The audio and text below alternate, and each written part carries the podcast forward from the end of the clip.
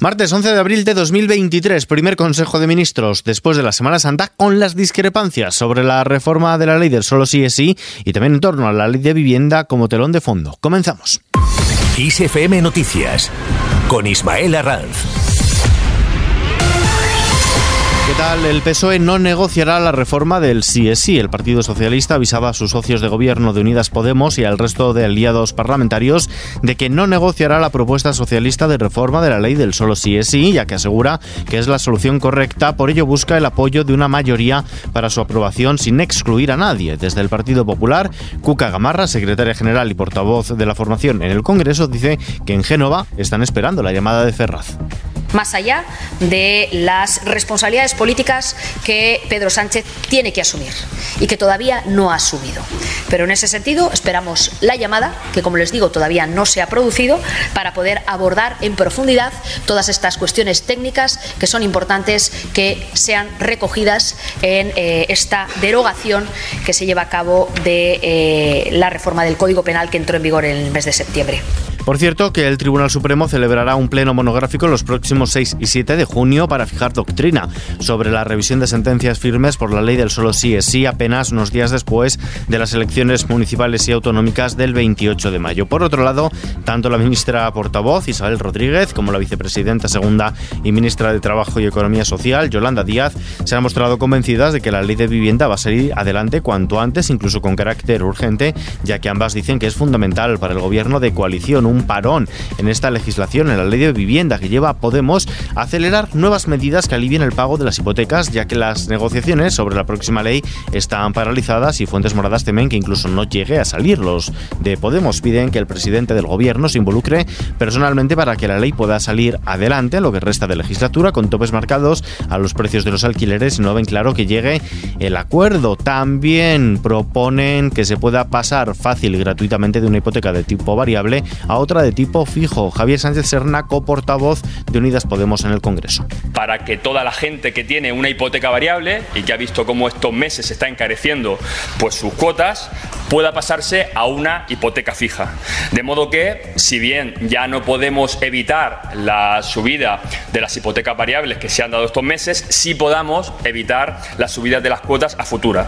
Pendientes hoy también de la reunión del Fondo Monetario Internacional en Washington. La economía española crecerá este año a un ritmo del 1,5% según el Fondo Monetario Internacional, lo que supone una revisión al alza de cuatro décimas con respecto de la previsión anterior, aunque la institución internacional ha rebajado también en cuatro décimas su pronóstico de expansión para 2024 hasta los dos puntos porcentuales. De este modo, España se mantiene como la gran economía de la Unión Europea con mayor ritmo de expansión este año y el próximo, según el informe Perspectiva Económica Mundial presentado hoy en Washington por el Fondo Monetario Internacional, organismo que por otro lado ha recomendado a los bancos centrales que continúen subiendo sus tipos de interés para luchar contra la alta inflación pese a la incertidumbre en el sector bancario, incertidumbre causada por la quiebra de dos entidades en Estados Unidos el pasado mes de marzo.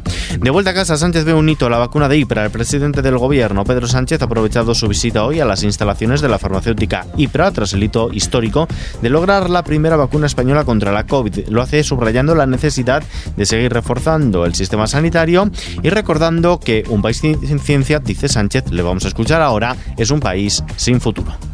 Un país sin ciencia es un país sin futuro. Una década de recortes lo que hizo fue debilitar gravemente nuestro sistema de I de I. Abrió una enorme brecha con los países de nuestro entorno y cerrar esa brecha no solo se traduce en más y mejor empleo, que es lo que estamos viendo, sino que también es algo que, que tiene que ver con con un acto de justicia, si me permitís que hable en estos términos, con quienes hoy se están formando en nuestras universidades y también en nuestros centros de formación profesional. Porque se lo debemos como país, que, nunca más una generación de investigadores, de investigadoras tenga que buscar fuera lo que su tierra no es capaz de ofrecerle.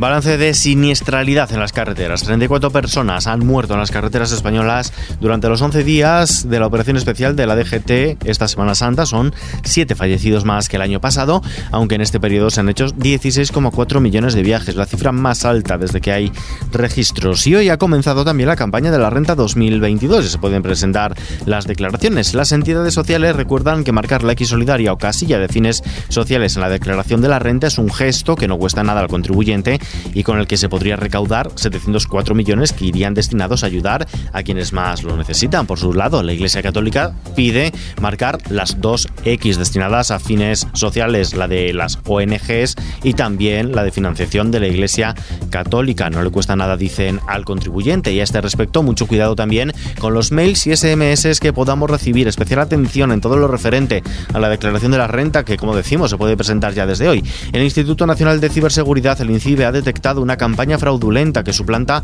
a la agencia tributaria y que pide al usuario facilitar la información de la tarjeta bancaria para recibir el reembolso de un impuesto o del impuesto de la renta correspondiente al año 2022.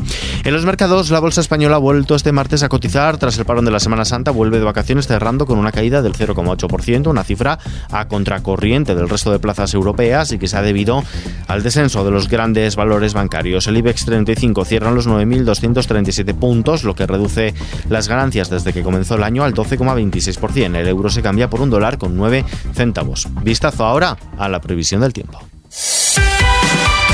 La influencia de un frente atlántico que recorrerá el extremo norte de la península de oeste a este dejará mañana miércoles una gran contraste de temperaturas con un notable descenso de valores en el cuadrante noroeste peninsular y un notable ascenso también en el litoral mediterráneo. El frente dejará precipitaciones en zonas de la meseta norte, en tornos de los sistemas central e ibérico, sin descartar algún chubasco ocasional en el este de Cataluña. Y con la información del tiempo nos despedimos por hoy, pero la información continúa puntualmente actualizada en los boletines de XFM las 24 horas al día y ampliada aquí en nuestro podcast XFM Noticias hoy, con Gustavo Luna en la producción, Jorge Galisteo en la realización. Un saludo de Ismael Arranz. Hasta mañana.